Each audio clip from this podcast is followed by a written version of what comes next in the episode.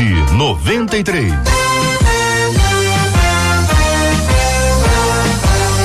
Realização 93 FM. Um oferecimento Pleno News. Notícias de verdade.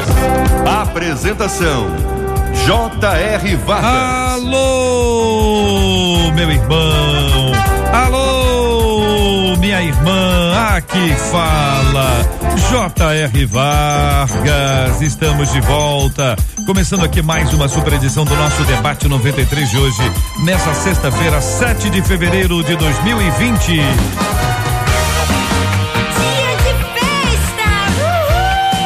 Marcela Bastos, muito bom dia, Marcela. Bom dia, JR. Bom dia aos nossos ouvintes, nossos debatedores. Já com tchauzinho para nossa câmera nova, viu, debatedores? Vocês estão direto na nossa câmera. Hoje, agora, pega vocês do início ao fim.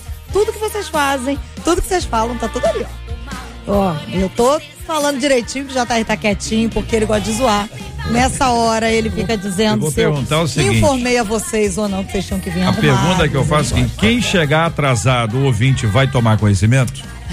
Ai, JR, Ué, vai. tô perguntando, ué. Porque, Vai, olha, que porque é o coisa. eu perguntar pra Vai. você, porque o Bispo Sérgio, ele veio com blazer sensacional, esse blazer aí. Ah, mas ele não É. sabia não, hein, ó. Esse Ele blazer, tava- não sabia. Você é ouvinte da 93, como não sabia? Tem uma assessoria boa também. Tá ligado, é. Muito bem, Marcela. Nossos debatedores já estão presentes aqui conosco no estúdio? Já estão com a gente aqui. Nossa menina da mesa tá chegando, já que você tá falando, ela tá chegando, tá presa no trânsito, mas eles já estão aqui, os meninos já estão preparados para mais um debate. E quem também tá preparado são os nossos ouvintes. Como eles sabem que hoje é sexta-feira, 968038319, sexta-feira é dia de você dar parabéns pro seu pastor, sua pastora, que faz aniversário hoje, sexta, amanhã, sábado, aniversário da sua igreja também. Manda pra gente, por favor. Muito bem, Marcela Bastos, nossa gratidão a Deus pela vida dos nossos amados ouvintes. Está ligado aqui no Debate 93 pelo Face. Manda uma alôzinha aqui pra, pra gente. Pode dizer aqui de onde você está acompanhando a gente,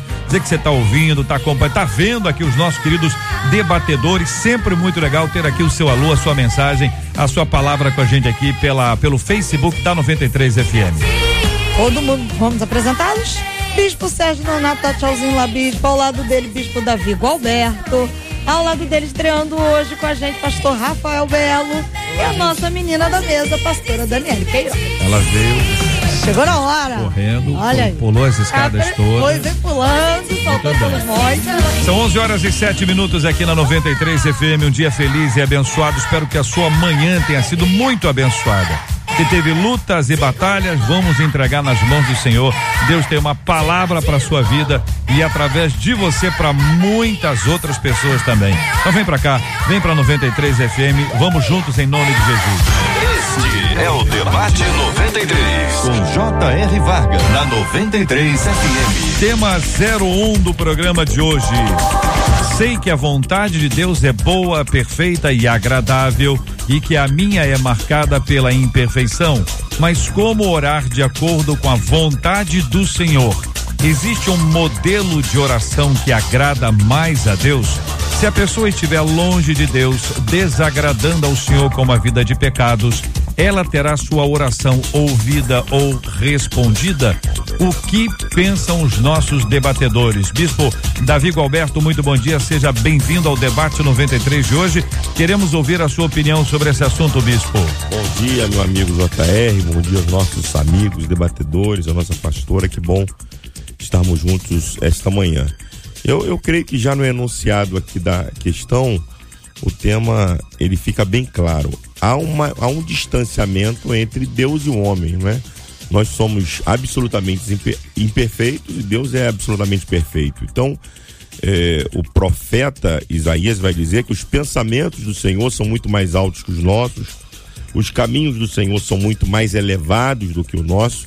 Então, isso faz com que constantemente eh, os nossos desejos estejam desalinhados à vontade de Deus. Nós, quando a gente olha a palavra de Deus, vamos ver fartos exemplos até de homens de Deus que os seus desejos não estavam alinhados exatamente com aquilo que Deus deseja. Isso acaba aparecendo até no momento da oração.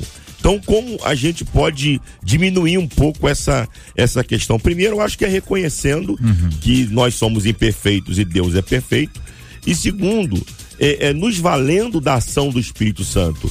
O apóstolo Paulo diz que é, nós não sabemos orar como convém, mas o Espírito intercede por nós, ele nos ajuda nas nossas fraquezas. Então eu penso que a gente, reconhecendo a nossa limitação diante da perfeição de Deus e nos valendo da condução do Espírito Santo no momento da oração, nós vamos diminuir um pouco esse distanciamento que há entre os nossos desejos e a vontade de Deus. Pastora Daniele Queiroz, muito bom dia, seja bem-vinda. Como analisa este tema, querida irmã? Bom dia, JR, bom dia, pastores, ouvintes. Eu acredito que a palavra de Deus nos dá, sim, alguns modelos de oração que agradam mais ao Senhor. E o principal elemento nesse processo é a fé. A Bíblia diz que sem fé é impossível agradar a Deus.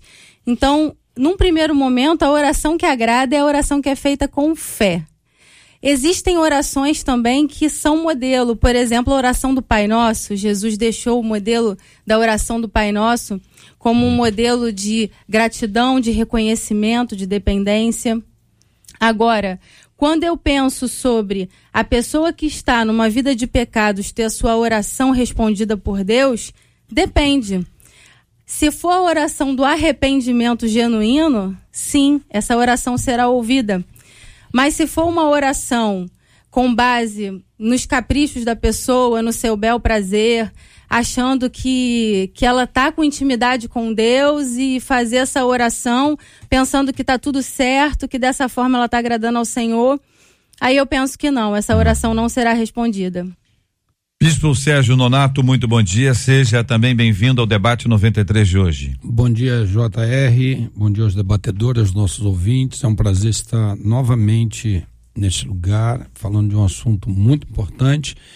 E nós vamos nos deparar com a pergunta do nosso ouvinte e ele vai dizer: Mas como orar de acordo com a vontade do Senhor? Não é simplesmente orar de acordo com a vontade, mas buscando a vontade, haja vista que ele já falou que a, a vida dele já é marcada pela imperfeição. Isso é, é óbvio, né? Então nós oramos buscando a vontade, conhecer a vontade do Senhor. E quando também ele diz se existe algum modelo, a Bíblia vai falar, o, o, apóstolo Paulo vai falar na carta aos Romanos, no capítulo 12, no verso 2: Não se amoldem ao padrão deste mundo, mas transforme-se pela renovação da sua mente para que sejam capazes de experimentar e comprovar a boa, agradável, perfeita vontade de Deus. Então, é nós lutarmos o tempo todo para não tomar a forma, não se amoldar aos padrões desse mundo que nos sufoca. Uma pressão muito grande, esse detalhe dos padrões do mundo. Aí eu me deparo novamente com o provérbio 28, 9, que vai dizer que se alguém se recusa a ouvir a lei, até as suas orações serão detestáveis. Então, quando nós nos inclinamos muito a tomar o molde desse mundo, a forma desse mundo, ouvir esse mundo, escutar esse mundo, nós vamos nos distanciar a ouvir mais, recusar mais a lei e o padrão que o Senhor tem para nós. Logo, as nossas orações serão detestáveis. É uma luta constante, é uma luta diária. O apóstolo Paulo também vai falar aos Gálatas que é uma luta no capítulo 5, que é a luta do espírito contra a carne. Mas nós temos que prevalecer no espírito para que as nossas orações sejam, sejam ouvidas. Pastor Rafael Belo, muito bom dia. Seja também bem-vindo ao debate de hoje. Seja ah, fique muito à vontade aqui entre nós, queremos ouvir a sua opinião. Olá, JR. Olá, debatedores, ouvintes. Que privilégio tô tendo de poder estar tá nessa mesa aqui participando desse momento tão incrível da Rádio 93. E estreando, para mim, é, é singular e muito produtivo estar tá nessa mesa e, e, ouvindo o coração de vocês. Uh, o primeiro ponto que eu deixo muito claro é sobre essa vontade. Que tipo de vontade é essa? Não tem a ver com a, a, a, evolutiva de Deus, que é aquela vontade que é absoluta no que diz respeito ao que controla, é a vontade do que ele deseja. Então, ah, existe um padrão para que você alcance essa vontade que ele anseia que você viva, que ela é boa, perfeita e agradável. O ouvinte, ele é muito expressivo em deixar muito claro, assim como o bispo Sérgio deixou é, expressado, é a consciência dele. Ele, ele, ele é muito distinto em ser claro que a consciência dele é uma consciência em que ele, ele sabe a, a, que a sua vontade não tem a ver, né? Então, só dele deixar muito claro essa consciência dele acerca da vontade dele, que não é perfeita, de acordo com a sua humanidade, ah, existe um, um, uma aproximação dessa vontade de Deus aí. Só dele expressar a sua consciência. E aí ele vem ah, se envolvendo em outro tipo de assunto que é a, a oração, como a pastora colocou, o, a, o bispo Davi se expressou também. Existe um padrão, sim, de oração que agrada a Deus, porém é muito relativo, como até a pastora falou. Ah, que tipo de oração que Deus ouve? Né? Qual é a postura dessa oração? Que tipo de palavra eu tenho que dizer a, a, a, a ponto de fazer com que Deus se incline para aquilo que eu estou falando? A minha oração é de acordo com o que eu vivo, a minha oração é de acordo com o que eu sinto, a oração é de acordo com o que eu penso. É possível sim um indivíduo orar a Deus numa vida absolutamente contraditória, a postura de oração, porém, ele está falando com Deus. Bom, Jesus disse numa parábola que é possível que alguém ore de si para si mesmo. E ele contando isso é, é, trouxe à tona a figura do, do, fariseu em relação a um publicano, de alguém que era é, que tinha acesso à informação e alguém desinformado. Só que o desinformado, quando teve acesso à informação, se informou. Uhum. E o informado, apesar de todo acesso à informação, esnobou, se orgulhou ficou vaidoso, o que é um perigo muito grande. Jesus traz alguns ensinamentos importantes e esse texto que o apóstolo Paulo escreve diz assim: Rogo-vos, pois, irmãos, pelas misericórdias de Deus, que apresenteis o vosso corpo por sacrifício vivo, santo e agradável a Deus, que é o vosso culto racional. E não vos conformeis com este século, mas transformai-vos pela renovação da vossa mente, para que experimenteis qual seja a boa, agradável e perfeita vontade de Deus. O caminho do texto bíblico é apresentado para a gente e apresenta esse processo do culto racional, da entrega, da consagração a Deus e também que se associa a uma inconformação com este século, com este mundo, não tomando a forma dele, mas experimentando uma renovação da mente. Como que esse processo que envolve este culto, essa entrega a Deus, essa indignação com o mundo, a renovação da nossa mente, para que, que é esse que está escrito aqui, para que experimenteis. Então, eu sei que a vontade de Deus é boa, agradável e perfeita, mas para que eu possa experimentá-la, tem um processo aqui. Que dizem vocês sobre esse assunto? É e... literalmente trocar o pensamento. Começa com a regeneração, óbvio, né? Não tem como você entrar num processo de fazer a vontade de Deus sem antes ter recebido um novo espírito, um novo ser. Mas é literalmente trocar o pensamento, o exercício de trocar o pensamento. Por isso, renovar a mente. A mente vai ter pensamentos que vão surgir de influências externas ou mesmo de todas as inferências que nós fizemos desde a infância. A mente vai formular pensamentos. E aí a gente vai lá, mede pela palavra de Deus se aquele pensamento é realmente conveniente ou não e troca e renova, literalmente troca. É, parece que eu tenho uhum. dois momentos aqui cruciais. Uhum. O primeiro momento é o momento de, de oferecer um sacrifício vivo, é. santo e agradável ao Senhor. E aí subentende-se que é um culto que eu estou e é um culto racional e é uma entrega total e é o meu todo para Deus. Mas aí Paulo logo depois vai falar, mas não sou molde, ou seja, quando o teu culto terminar, quando o seu culto terminar, meu filho, não volte lá e se amolde aos padrões desse mundo, porque claro que isso é, é, é o que acontece. Por quê? Porque é, o tempo do culto é muito limitado e o tempo do mundo é sem limites. E aí eu, eu lido mais com os moldes desse mundo, com a pressão desse mundo, do que a minha entrega total e, e, e, entrega total a Deus, né? Então, são duas orações que é importante nós atentarmos que apesar de ser o pouco tempo da entrega, do sacrifício, mas ela tem que prevalecer em todo momento da minha vida. É. Você falou do, do fariseu e do publicano, né? É interessante a gente ver o, o fariseu, é, quando se apresenta na oração, ele quase que está dizendo, ô, ô Senhor, tu tens a obrigação de ouvir o que eu estou falando, de me atender, porque eu sou bonzinho, eu sou ético, eu sou isso, eu sou aquilo. Quer dizer, e o publicano se apresenta de uma forma completamente inversa, se declarando pecador.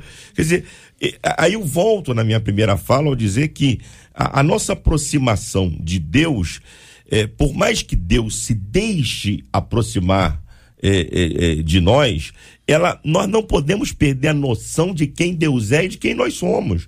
Nós somos limitados, nós somos imperfeitos, nós somos pecadores e Deus é santo, santo e santo. É esse reconhecimento inicial da nossa imperfeição diante da santidade de Deus que fará a nossa oração ser respondida. Deus não nos responde porque somos bonzinhos, Deus nos responde por sua graça, bondade e misericórdia.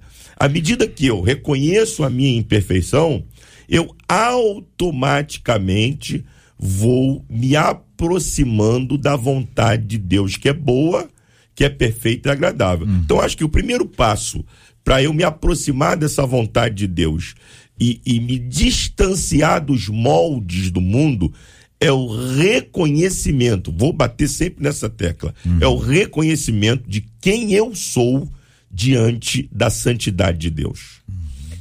Essa, essa, essa renovação, é, ela é de é de caráter espiritual, assumindo um aspecto de reforma.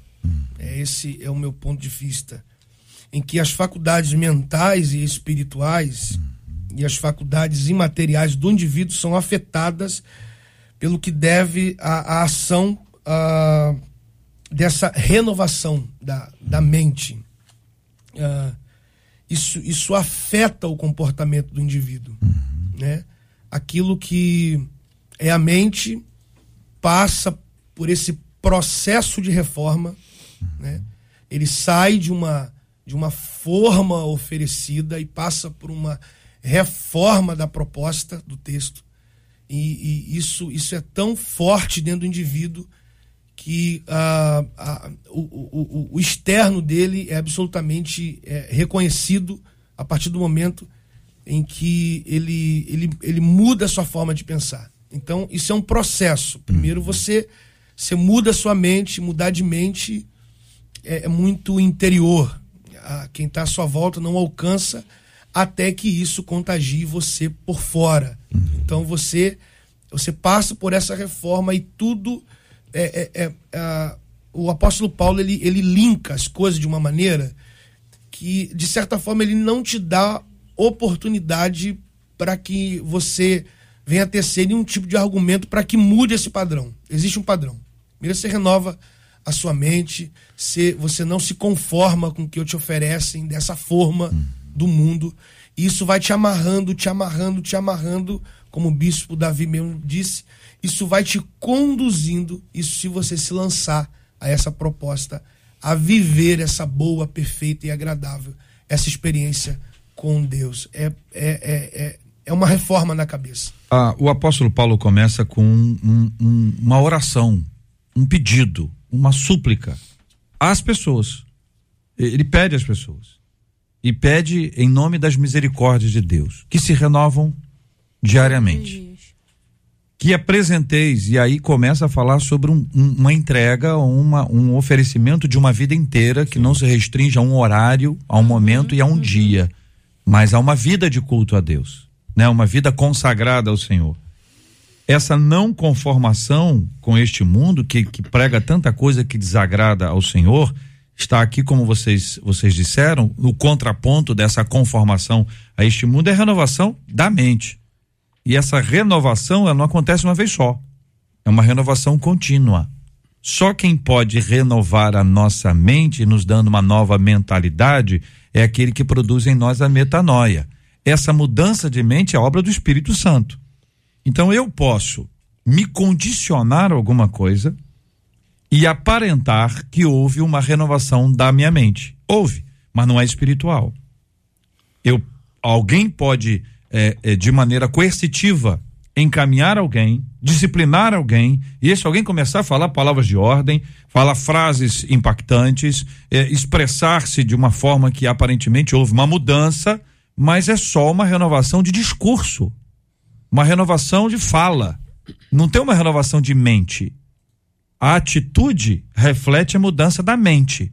O discurso pode ser só a renovação do discurso. Estou falando isso, mas quero submeter isso à mesa. Quero perguntar a vocês qual é a diferença, em que instante a gente coincide isso ou não, em que renova a mente ou renova a palavra? Em que renova o comportamento que é visto pelas pessoas ou o comportamento que é visto por Deus e pelas pessoas? Compreende a diferença? É aquilo que é lá de dentro ou aquilo que é só a casca. Mudou só a embalagem? Mudou a embalagem, mudou meu discurso. Agora eu falo diferente, eu tenho um outro tom de voz, eu tenho uma expressão, eu falo isso, eu utilizo aquilo e aparentemente diz, olha, pai, o negócio foi, mas só que não foi. Eu acho é. que tem dois processos interessantes. O primeiro é que o salvo, ele sempre vai dar fruto de salvo. Então começa com a regeneração, essa mudança do modelo mental. Tinha o um modelo mental do mundo, agora eu tenho o um modelo mental do reino de Deus. Começa com a regeneração, a próxima etapa é a santificação. Né? Estartou na regeneração, vai para a santificação.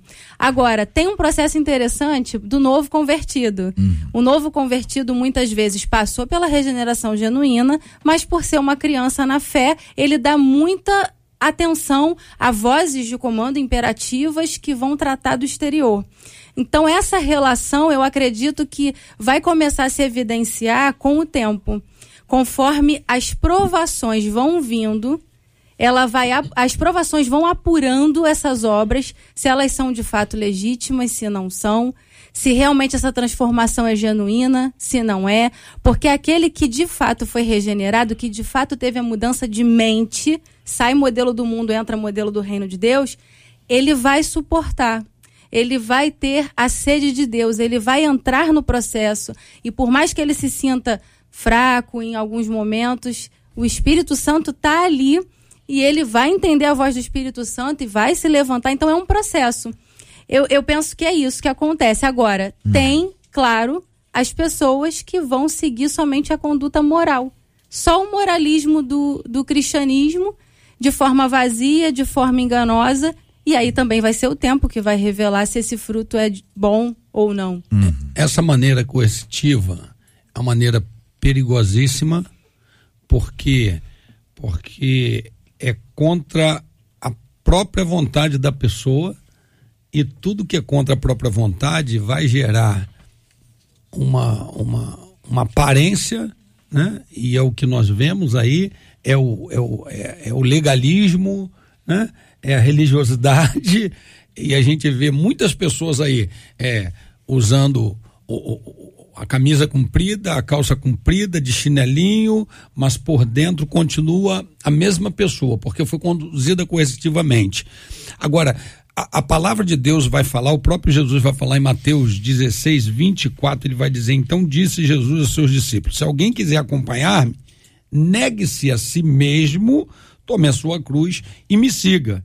Pois quem quiser salvar a sua vida, a perderá. Mas quem perder a sua vida, por minha causa, a encontrará. Ou seja, Jesus ele veio com a palavra e deixou agora, não de uma maneira coercitiva, mas de uma maneira voluntária, as pessoas decidirem. Decida por si mesmo se vocês querem isso. Tem que se negar, tem que se esvaziar, tem que, tem que tirar todo o trapo que está aí dentro para poder eu entrar e fazer a minha vontade. E isso é muito complicado, mas é, a palavra de Deus tem esse poder de transformar, de transformação da vida do homem, não de uma maneira coercitiva, mas de uma maneira, é, é, é, de uma maneira poderosa, sobrenatural, porque o que acontece na nossa vida pela palavra não é algo natural, uhum. é algo sobrenatural. Ele que nos muda. É ele que, é ele que nos molda. Não é sou ele. eu que moldo não. alguém, eu não sou moldado por um outro alguém, mas essa, essa mudança é, é, feita pelo Senhor. Então, se não for feita, ó, se a mudança não é gerada por Deus,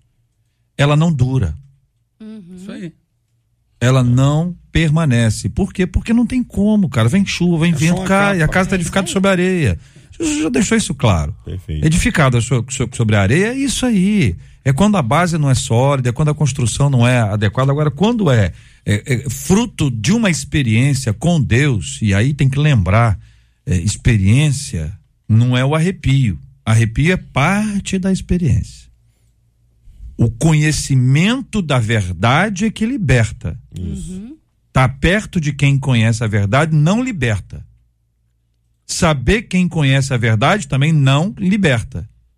Conhecer a verdade é que gera a liberdade. Amém. Então, senão a pessoa está aprisionada. Verdade. Ela mudou uma coisa ou outra e está no embalo. Às vezes está no embalo. É, no embalo. Eu acho que tem um, um princípio assim muito claro no, desse texto que você leu de, do, de Romanos 12, 1, que esse princípio permeia toda a Bíblia, é o princípio da voluntariedade.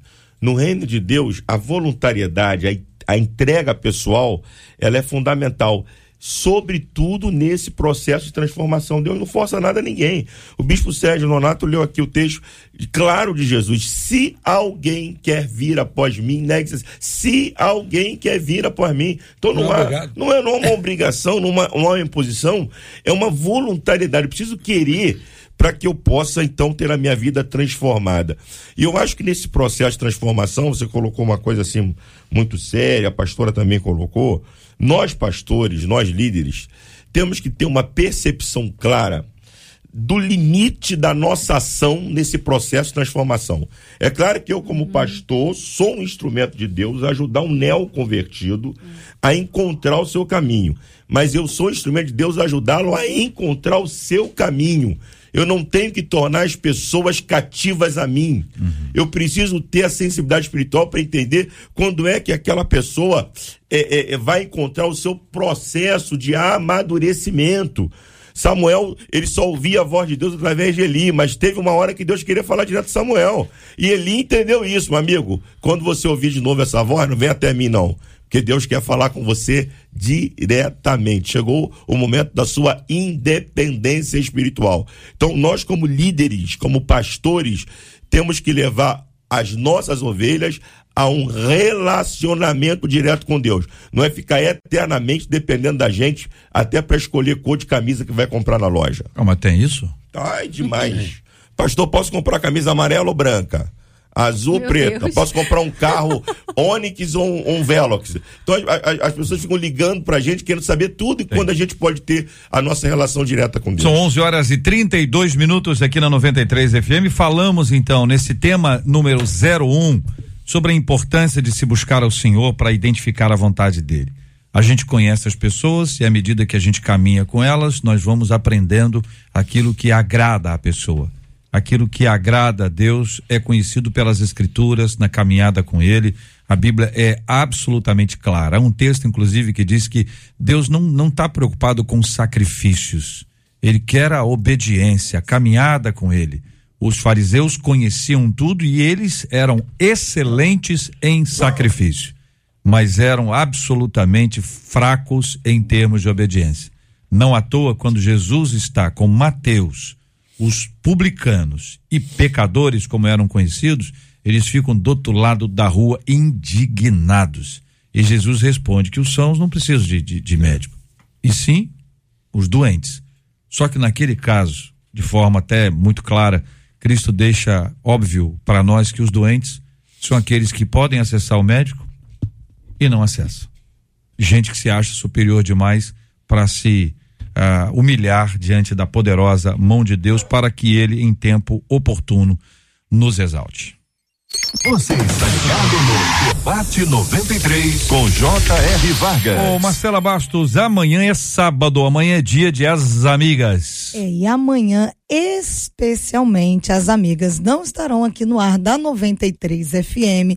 No horário das amigas, a gente vai ter aí reprise do acústico com o Kleber Lucas, porque amanhã as amigas estarão no Descendo Brasil. Uhum. Né? Nós estaremos lá, junto com a 93 FM, eu, Márcia Cartier, Andréia Maia, estaremos nesse movimento Descendo Brasil, que vai acontecer em dois estádios lá em São Paulo e um estádio em Brasília. Acontece no Morumbi, no Allianz Parque e no Estádio Nacional lá em Brasília. Esse movimento de evangelização, de despertar das pessoas para o evangelismo, para a oração, para despertar, principalmente nos jovens, né, o desejo de ser um missionário onde quer que ele vá. É onde é a sua. O bicho vai? O bicho está aqui assim. Eu vou. o bicho estará lá.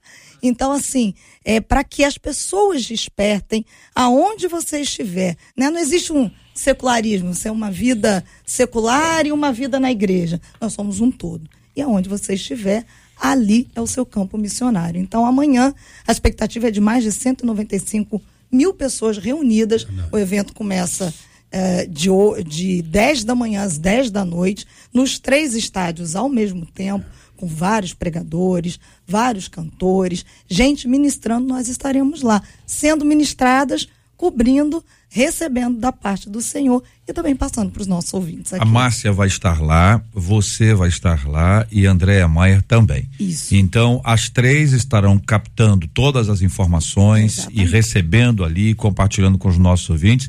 Isso é em texto, em foto, em vídeo? Em texto, foto e em vídeo. Maravilha. E também entraremos aqui pelo ar da 93 Muito bem. Segunda-feira você vai ter aqui um, um tempo para você contar pra gente aquilo que for ministrado a sua vida lá, compartilhando com os nossos ouvintes. Nem todos nós temos o privilégio de estar lá. Como você vai, você nos representa. Hashtag Marcela me representa, né? Para poder receber e compartilhar. Claro que você, quem toma água primeiro toma água mais limpa, né? Mas essa é a bênção, conforme você disse, é o compartilhar para que todas as pessoas também sejam impactadas. E a 93 FM mais uma vez está junto.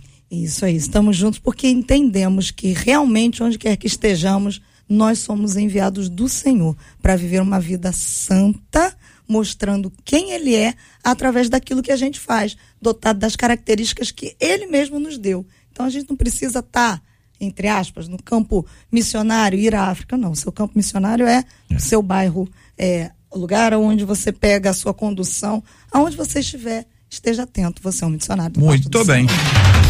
Estamos juntos no Debate 93. Um menino de 9 anos tentou matar a irmã mais nova dele, de 5 anos, lá na Flórida. Ele está detido em prisão preventiva e vai passar por uma avaliação psiquiátrica. A polícia registrou o caso como uma tentativa de assassinato em primeiro grau. A mãe das crianças foi pegar correspondência na parte externa da casa. Quando voltou, viu o filho desferindo golpes de faca na cozinha em cima da menina, enquanto o menino dizia: morra, morra. As crianças estavam juntas, brincando dentro do quarto. O menino disse aos policiais ter tido a ideia de matar a irmã dois dias antes e que esse pensamento não saiu da cabeça dele desde então. Ele contou que ele pegou a faca de cozinha, agarrou a menina pelo pescoço enquanto ela estava curvada. Segundo o garoto, o motivo para ter feito isso foi porque ele tinha vontade de poder sair de casa. O fato é que esse caso choca e nos leva a muitas hipóteses e conjecturas, mas nós vamos destacar a questão dos pensamentos. Como lutar contra pensamentos pecaminosos que nos impulsionam a fazer o mal. A maldade começa no pensamento. É possível ter pensamentos santificados? Nós vamos começar com o Bispo Davi. É, eu, eu, o caso um caso terrível, né? Parece que essa criança tem um problema psiquiátrico, né? Grave. Mas a verdade é que nós lutamos é, com pensamentos que muitas vezes vêm na nossa mente contrários àquilo que de fato a gente quer realizar. Eu acho que uma forma da gente lutar, nem nenhuma forma, é a única forma de lutar contra maus pensamentos, enchendo a nossa mente da palavra de Deus. O apóstolo Paulo diz que a palavra de Deus precisa habitar ricamente em nós. Então, à medida que a gente vai inundando a nossa mente com a palavra de Deus, a palavra de Deus vai lavando a nossa mente, vai lavando os nossos desejos, porque embora sejamos salvos, embora sejamos regenerados, nós continuamos na nossa natureza humana. Então esse conflito acontece diariamente.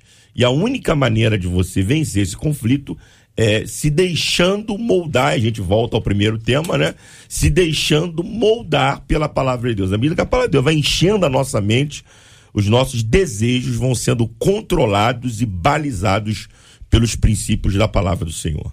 A questão da renovação da mente, ela precisa ser considerada todo esse exercício de trocar o pensamento. Eu acredito que sim, começa no pensamento.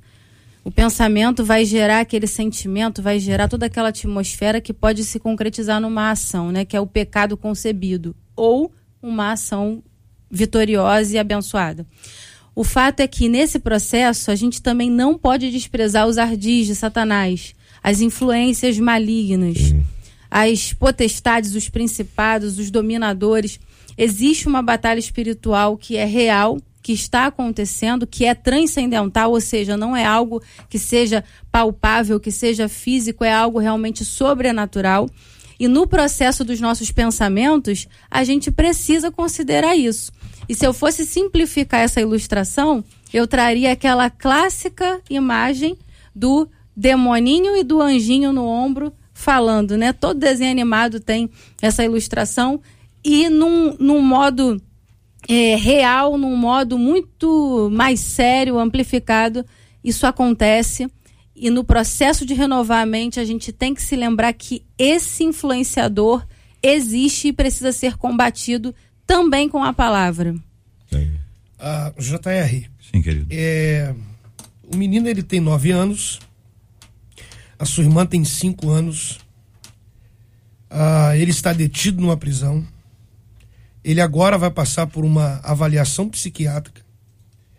Ah, eles, ela, essas crianças estavam juntas brincando. A expressão que ele diz morra, morra. Ah, vamos lá. Ele, ele tem nove anos de idade, a sua irmã tem cinco anos de idade. Eles estavam juntos brincando.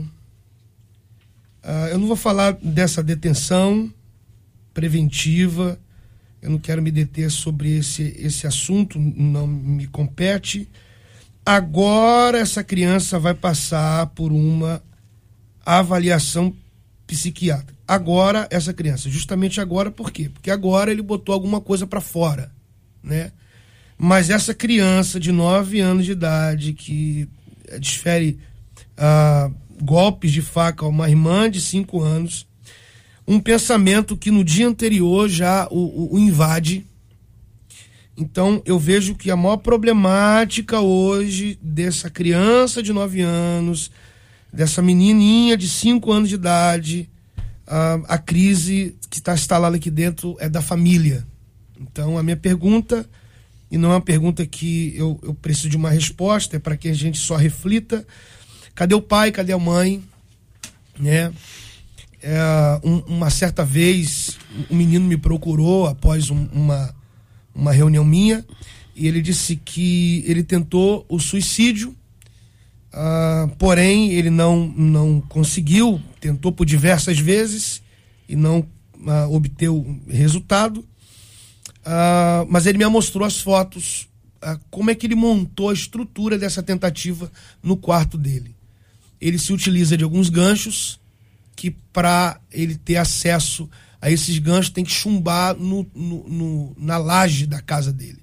Então, um menino de 16 anos de idade chumbar um gancho desse na laje, cadê o pai e a mãe que não ouviu nenhum tipo de barulho?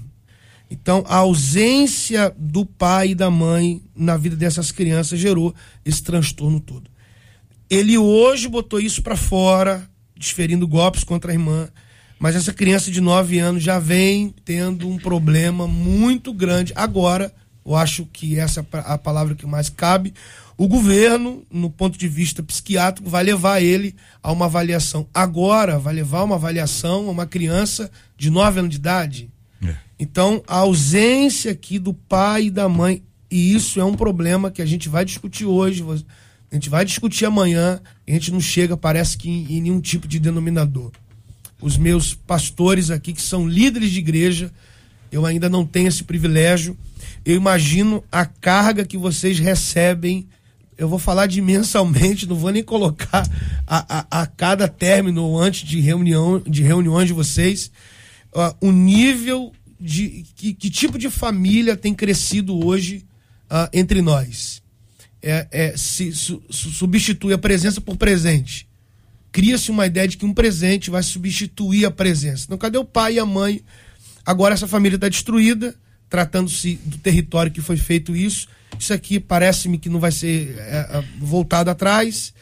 Acabou a família, traumatizou uma criança de 9 anos que vai ficar detida. Essa avaliação psiquiátrica vai dar um veredito para ele. Ah, essa menina ah, que recebeu essas facadas, o pai e a mãe, como que vai lidar com essa situação? E a gente está lidando com alguém é, que eu acredito que não seja religioso. Como é que muda isso? Então a gente vive hoje um contexto de famílias absolutamente pedindo socorro. Uhum. E como é que a gente socorre essa família? Debatedores. É, alguma coisa, é. alguma coisa gerou, né? Alguma situação gerou a atitude dessa criança de nove anos, óbvio. Agora, e aí a, a, tantas pessoas estão buscando é, o que tem gerado essa violência toda nos adolescentes, nas crianças, e aí chegam a uma série de, de conclusões acerca de joguinhos, acerca de filmes, acerca de seriados, né? Aí eu quero fazer uma pergunta aqui, e eu sei que alguns podem me reprovar, mas até que ponto o ser humano consegue viver sem censura? Até que ponto? Que essa censura não tem que atuar? Né? Até que ponto não tem que haver as proibições? Né? Ontem assisti um pedacinho à toa de uma, de uma entrevista com o ministro da Educação e ele estava justamente é, se defendendo de um debate que houve acerca dessa proibição das cartilhas, papapá, papapá, e ele, na verdade, trouxe uma nova análise e disse não, não, não, não é proibição geral, é a gente é, ver as faixas etárias que conseguem entender a cartilha, e aí ele foi falando de idades, mas aí a gente tem uma mídia que massacra quando alguém quer pôr limites, e aí logo vem com a palavra censura, né? E essa falta de limites está gerando o que nós estamos vendo aqui. Agora a criança, como disse o pastor Rafael, está presa, está impedida da sua liberdade com cinco anos, que também eu não estou falando aqui que, que é assustador, eu acho que é um país sério e que leva as coisas a sério, mas a criança foi impedida por quê? Porque alguém não pôs limites, alguém não determinou o que pode e o que não pode, e a gente vive num país com um monte de governantes aí tirando a autoridade de nós como pais falar o que pode e o que não oh. pode, o que deve e o que não deve, você não vai fazer e acabou, mas se falarmos assim, já já vem um conselho tutelar ligar e eu tenho nada com conselho tutelar, rapaz, eu tenho é com a minha criação e quem paga meus impostos, a minha luz, a minha água, escola, uniforme sou eu e eu não vou ficar aqui me, me, me, me, me algemando por causa de conselho tutelar que não tem moral, muitos não têm moral nenhuma de se impor na minha família, na minha condição de cria e dos meus limites que eu tenho que colocar para os meus filhos. Então, que os pais que estejam, que estão ouvindo agora, põe limites e pare com esse medo de governo, de, de, de, de, conselho tutelar e de, de o que for. Mas põe limites, porque depois o seu filho vai ser taxado a um exame psiquiátrico, a uma prisão, o que for. Se o governo não quer pôr limite, você põe limite e depois a gente responde, coloca a vara da infância e juventude, em que você é o juiz. Tá bom? O motivo por ter feito isso foi devido à vontade de poder sair de casa. Hum. É uma criança de 9 anos arquitetando a sua saída. Subentende, e aqui é uma hipótese minha, que ele, né, já ah, havia tentado, quem sabe, talvez, essa saída. Ele se viu saindo dessa forma. Então, essa criança vai ao extremo, ah, faz o que faz, para sair de casa. Sair de casa por quê? Hã? Sair de casa por quê? Ele quer ir embora por quê? Apenas nove anos de idade. Ele quer se ver longe do pai, se ver longe da mãe, se ver longe da irmã, se ver longe desse ambiente que deve ser uma ambiência onde nutre o crescimento, o estabelecimento da família, a regra, os padrões. Eu me lembro, o, o, o, Bispo Sérgio, que eu estava do lado da minha saudosa avó Dina, eu, eu, eu fui pai na fé da minha avó, eu do lado da minha mãe, da, da minha avó, minha mãe me, me, me gritou da cozinha, e eu do lado da minha avó, eu falo isso para a juventude, eles caem na gargalhada, porque eu do lado da minha avó, minha avó, minha avó usava uns anéis de marcacita, sabe como é que é?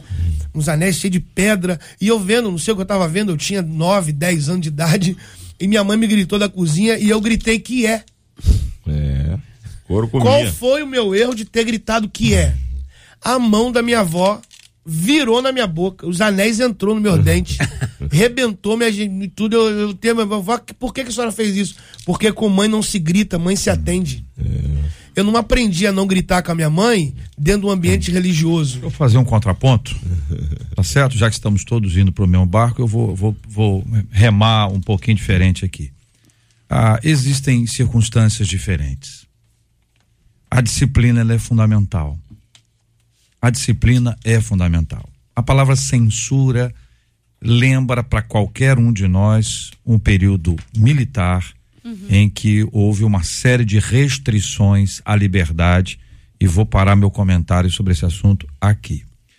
Quando a gente fala de limite, é algo que os pais modernos não sabem colocar. Uhum. Se os pais modernos não sabem colocar, é porque eles não aprenderam. Não viveram ou eles estão distantes dos seus filhos e precisam para ganhá-los, ganhá-los, né? Para é, supostamente ganhá-los, deixá-los livres e aí eles deixam soltinhos para receber. Ah, meu pai é legal porque ele é gente boa e deixa eu fazer isso, faz aquilo, faz aquilo outro.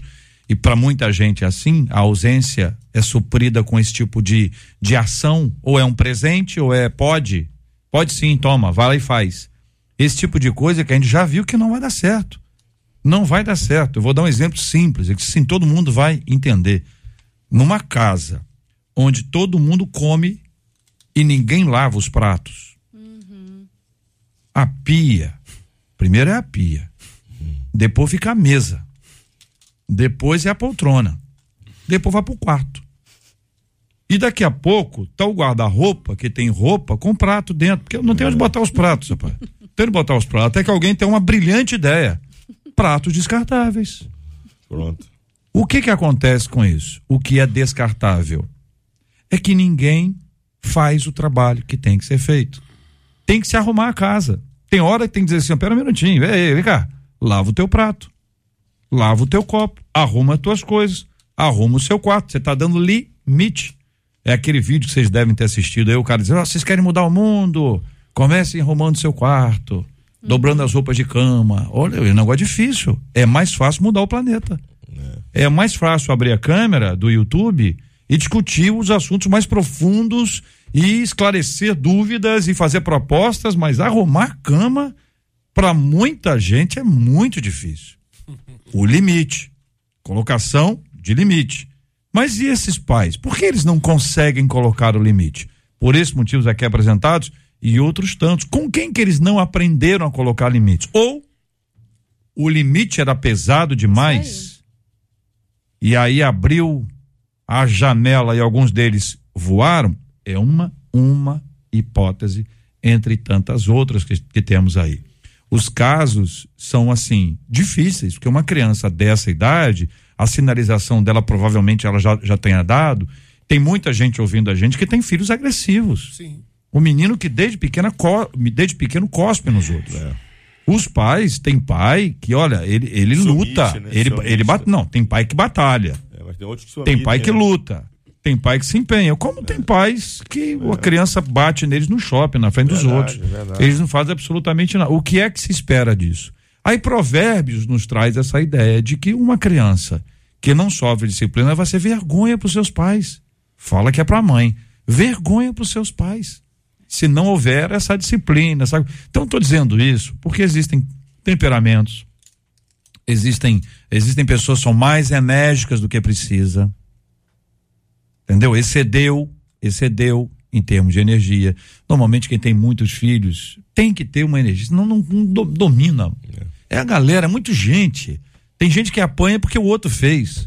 Não, aqui todo mundo faz igual. Uma coisa é correção, outra coisa é violência. É, né? Então esse processo dessa violência que está aí, que que tá para os pais, que tá para os filhos, que gera esse ambiente aqui, eu queria trazer esses contrapontos aqui para colocar a mesa aí. Pode ficar à vontade, triturem. Sim, eu, eu, JR, eu, eu, meus pais têm 80 anos, então a criação que eu tive é a criação diferente que eu estou dando para os meus filhos. Eu me peni- auto-penitencio aqui, publicamente, até no sentido de dizer que eu sou muito mais eh, tranquilo com os meus filhos em, em questões que eu deveria, que eu deveria copiar os meus pais como fizeram comigo. Então, assim, a gente tem que ter eh, esse, esse limite, esse, esse equilíbrio das coisas. Eu concordo aqui em gênero número igual com o bispo Sérgio Nonato, que a gente está vivendo uma passividade perigosa com relação à criação de filhos. Estamos criando um monstro na nossa sociedade que nós não estamos sabendo lidar com esse. Caso como este que foi trazido aqui à, à baila, acontece hoje no mundo todo, acontece do nosso lado, talvez não na mesma proporção, mas resultado da nossa passividade como pais. Então, precisamos encontrar esse equilíbrio e essa seriedade na criação dos nossos filhos. Eu, eu fico, eu fico assim, é, é, complicado na minha cabeça, complicado. Entendo perfeitamente o que JR falou sobre censura militar, é- essa lembrança, sabe? mas tudo que se põe limite vira-se, uh, torna-se uma palavra chamada censura. Tudo que se põe limite. Se põe limite, já está querendo censura. Por outro lado, o que, o que confunde, o que embola me- me- meu cabeção é que o, o, o cara, a, a menina aí tá aí, ó, todo dia. A menina com a namorada com- pega e mata lá uma, a família toda dela. O filho, o irmão, a mãe, o pai, e simplesmente estão é, é, na notícia falando só do assassinato. Ninguém, ninguém, na, na, na reportagem, ninguém falou sobre o casal, né? Porque se fosse a mãe que tivesse matado a filha, o negócio já tinha repercutido, meu amigo, sobre homofobia de uma maneira terrível. Só que foi o contrário. Foi a namorada com a filha que matou a família e ninguém toca nesse assunto. Sabe? Só toca no assunto do assassinato brutal. Então, é umas coisas que confunde a minha cabeça, mano. Que eu fico assim, Jesus, volta logo e leva a tua igreja daqui. Porque tá complicado. Eu acredito que o processo que o JR mencionou de alargar depois de ter passado por uma geração mais rígida é o processo que acontece. Eu penso que é exatamente isso. Antes se teve uma educação muito coercitiva, então agora eu não vou repetir isso, foi muito ruim para mim, eu não quero que ninguém passe por isso. Então, não sei dosar, não sei moderar, então eu alargo de uma tal forma que vira uma anarquia, uma bagunça. Isso aí. Então eu penso que esse é o processo. Agora, com relação a essa criança aqui, que é um caso chocante, é um caso estarrecedor, eu ainda penso que fugiu da questão familiar. Eu creio que a questão familiar, como o pastor Rafael Belo colocou, trouxe a opressão sobre essa criança, certo? Há um cenário. Provavelmente ele tem muito ciúme da irmã mais nova. Provavelmente é isso. Esse é o problema. Muito, é. Ele tem ciúmes por ser a irmã mais nova. Perdeu a menina deve ter roubado Perdeu a lugar, atenção, né? Mas eu ainda acredito que no caso desse menino pode haver sim a questão psiquiátrica. Inclusive lá nos Estados Unidos é muito é muito mais comum, talvez pela cultura fria, esse tipo de de extremo, né, na psique. Tipo assim, a pessoa ou é ótimo ou então é um serial killer. É uma coisa assim, né, extremos. E eu penso também que existe a influência dos demônios, Sim. Porque ele deixa claro que veio a ideia. É, não tenho dúvida. É. Ele pode estar repetindo o que viu no filme, pode É, enfim, as hipóteses, animado, as hipóteses, gente, são, tá são, várias. Eu só queria le- lembrá-los que, assim como tem crianças complicadas, tem pais ausentes. Muitos pais ausentes. E alguns pais estão ausentes, e, e o discurso é esse: nós precisamos trabalhar. E aí, queridos companheiros, tem pelo menos duas coisas assim que para mim me, me, me afligem. A primeira é a necessidade de ter coisas que eu não preciso ter. O consumismo me leva a trabalhar mais para ganhar o recurso para comprar essas coisas. Tem gente que cria necessidade. Então, é o pai que cria para o filho, é, é a mulher que cria para ela, o marido que cria para ele, enfim, a família toda cria no ambiente onde o consumismo é muito, muito intenso. O outro aspecto é que o seguinte, se você quiser ter saúde decente, você tem que ter um plano de saúde que é indecente. O plano é indecente já. Já houve o tempo que o plano era bom. Você tem que ter você tem se você quiser uma escola, né? Você tem que ter uma escola. É, quantas e quantas vezes, infelizmente, as escolas municipais, estaduais, escolas públicas, elas não têm aula. Se é universidade, tem greve, tem manifestação disso, daquilo. Existe um sem número de pessoas que não conseguem mais estudar como a escola estadual municipal era antigamente. Você tem uma violência que você precisa morar num lugar seguro. E a gente estabelece, esse lugar é ou essa grade é, ou isso aqui é, ou a altura é. é. Então existem certas demandas que não existiam, passaram a existir e a conviver com a gente que estão nos empurrando para o trabalho. A gente precisa ter isso. E o problema não é o trabalho, o problema é que não há tempo uhum. para estar com os filhos. E aí os pais se sentem culpados, mas sentir culpa não resolve. Ah, eu me sinto culpado porque eu não tenho tempo meu filho. Isso não resolve. É. O que resolve é ter tempo para o seu filho. Então é necessário que a gente tenha um reencontro de pais e filhos. Sim. Você sabe que isso é uma coisa que é muito importante? Tem que ter um reencontro de pais e filhos. Eu me lembro que em 1519, quando eu trabalhei com, com adolescentes, eu voltava de um acampamento de cinco dias, assim, um negócio pegando fogo, galera, a mil, mil por hora. E eu sentava pais e filhos juntos. Chegando, saía, saía do ônibus, sentava os pais e os filhos juntos. Eu falei assim: vocês estão aqui juntos para abraçar seus filhos, mas é para eles contarem para vocês como foi o acampamento. Porque eu sei que muitos deles vão querer contar, mas vocês não vão querer ouvir. Só que aqui vocês vão ouvir. Aí eu começava assim: quarta-feira, o que aconteceu? Aí eles contavam. Quinta-feira cedo, de manhã, contava. Quinta-feira à tarde, eles contavam. Quinta-feira à noite. Aí ia dia por dia, parte do dia, até chegar o agora. É. Domingo. Chegamos aqui agora. Para que os meninos e as meninas, cheios de Deus, pudessem ser ouvidos pelos pais que estavam cheios de si mesmos e de afazeres e de trabalho e de cansaço, a ponto de não conseguirem ouvir os seus filhos. Este é o Debate 93, com J.R. Varga, na 93 FM. Ô Marcela Bastos, nós estamos recebendo aqui o pastor e o pastor está lançando o livro dele pela nossa MK, MK Books, pela, por todas as plataformas não é isso, Marcela? Todas as plataformas, o pastor Rafael Belo lançando o livro Chutei o balde. O senhor chutou o balde, pastor? Então, JR. Ah. ah, o senhor está dizendo para chutar ou está dizendo que o senhor chutou? É, é uma forma de levar a consciência da expressão, né? Uh, chutar o balde é, é, uma, é um adágio e eu me faço valer desse adágio para dar, para levar a consciência do, do, do leitor a rever as suas decisões uh, que já tomou, que está querendo tomar uhum. e que não quer tomar, mas precisa ser revista. E são 120 páginas aí bem bem quente. Uhum. Eu, levo, eu levo o leitor a, a, rever as decisões uhum. e há um processo de conversão muito bacana, porque faz o cara voltar atrás, uhum. rever a decisão que vai tomar. Porque o camarada que decide chutar o balde uhum ele tá no, no, ápice da sua loucura, do seu desequilíbrio, quando ele chuta o balde, ele não tá atento que o balde estava cheio e machuca o pé. É. Então não é só chutar o balde, ele chuta o balde e se machuca. É. E quando ele se machuca, é ao chutar o balde, derramou o conteúdo do balde. Isso. Como é que ele vai voltar com isso depois? E no uhum. final, após Deus ter tratado ele, ele, ele vê a necessidade de pegar o balde de volta, mas o balde está distante demais. Como é que ele uhum. transita nisso?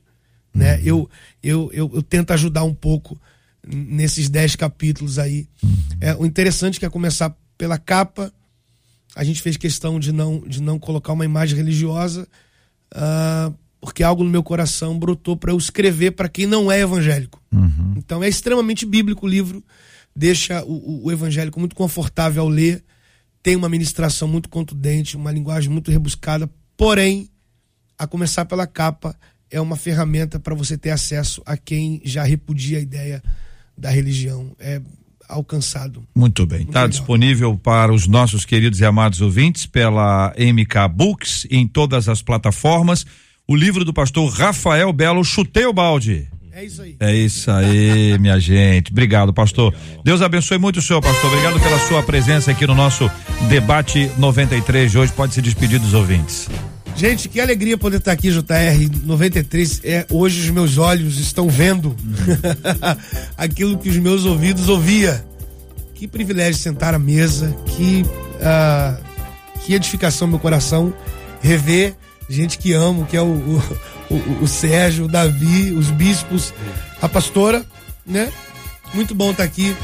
Agora eu sei que voz bonita é essa que a gente ouve na rádio, né, Jota? Ô, oh, meu querido. Da Marcela você tá falando, né? Obrigado, Marcela, gente. Tá Beijo ali, no coração. Obrigado mesmo. Obrigado, 93 querido. a todos, JR, os debatedores, minha gratidão sempre. Alegria tê-lo aqui conosco. Bispo Davi Gualberto, obrigado, querido. Forte abraço. Eu que te agradeço a oportunidade de estar aqui, conhecendo pessoalmente o Bispo Sérgio Donato, pastora Daniele, meu amigo pastor Rafael, que é um dos grandes pregadores dessa nação. Muito obrigado. Marcela, Deus abençoe a todos. Bispo Sérgio Nonato, obrigado, um abraço, querido. JR, é sempre um prazer estar aqui e como já foi falado, rever amigos que há tanto não vi o prazer de conhecer, quem não conhecia, mandar um abraço aí para nossa igreja, catedral, e estaremos lá no Descende junto lá com a Marcela. Vai ser uma grande benção. Espero retornar cheio, cheio de, de, de mais ainda de Deus, né? Amém. Deus abençoe. Pastora Daniele Queiroz, obrigado, um abraço. Obrigada, JR. É sempre muito bom estar aqui. Deixo um abraço aqui para os meus amigos pastores, para todos os ouvintes e que Deus possa nos dar uma semana abençoada agora que vai entrar. Amém, que assim seja. Marcela Bastos, muito obrigado, Marcela. Vamos dar parabéns. Hoje é aniversário do pastor Samuel Figueira, da Assembleia de Deus Ministério Multiplicar, ali em Itaboraí. Também é aniversário do pastor Ildebrando, da Congregacional de Itaboraí da pastora Edneide Santana, perdão, pastora não, da Edneide Santana, ela é esposinha do pastor André, da Igreja Congregacional em Baldeador.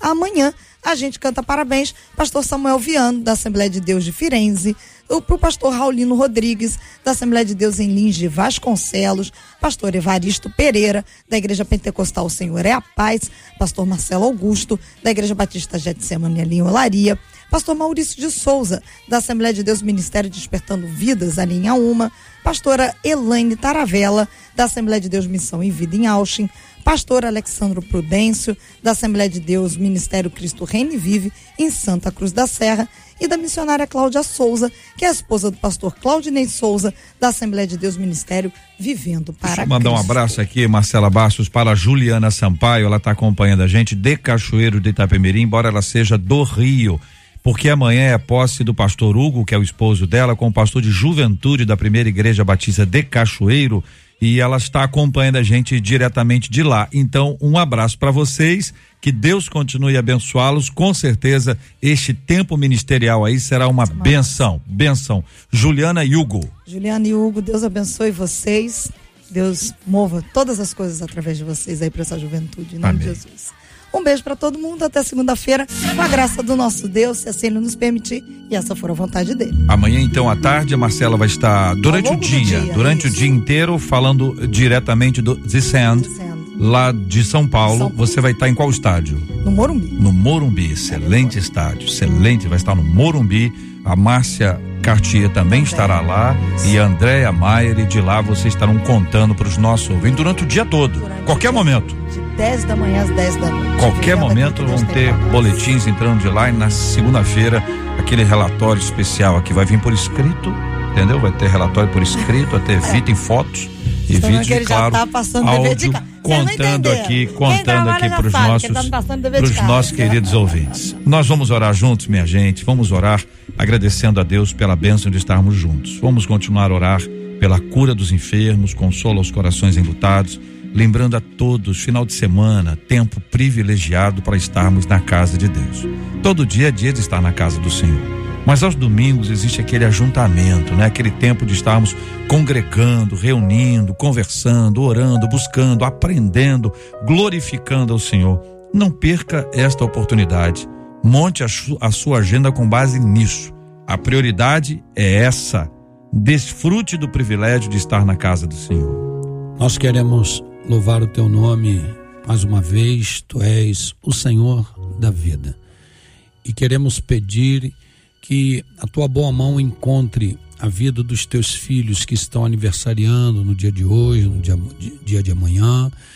Colocamos nas tuas mãos pastor Samuel Figueira, pastor Idelbrando Costa, Ineide, Edneide Santana, pastor Samuel Viano, pastor Raulino, pastor Evaristo, pastor Marcelo Augusto, pastor Maurício de Souza, pastor Elaine, pastor Alexandro, missionária Cláudia. Colocamos nas tuas mãos cada um dos teus filhos, pedindo que tu venhas dar muito vigor, muita vitória, muita saúde, prosperidade, vida com o Senhor.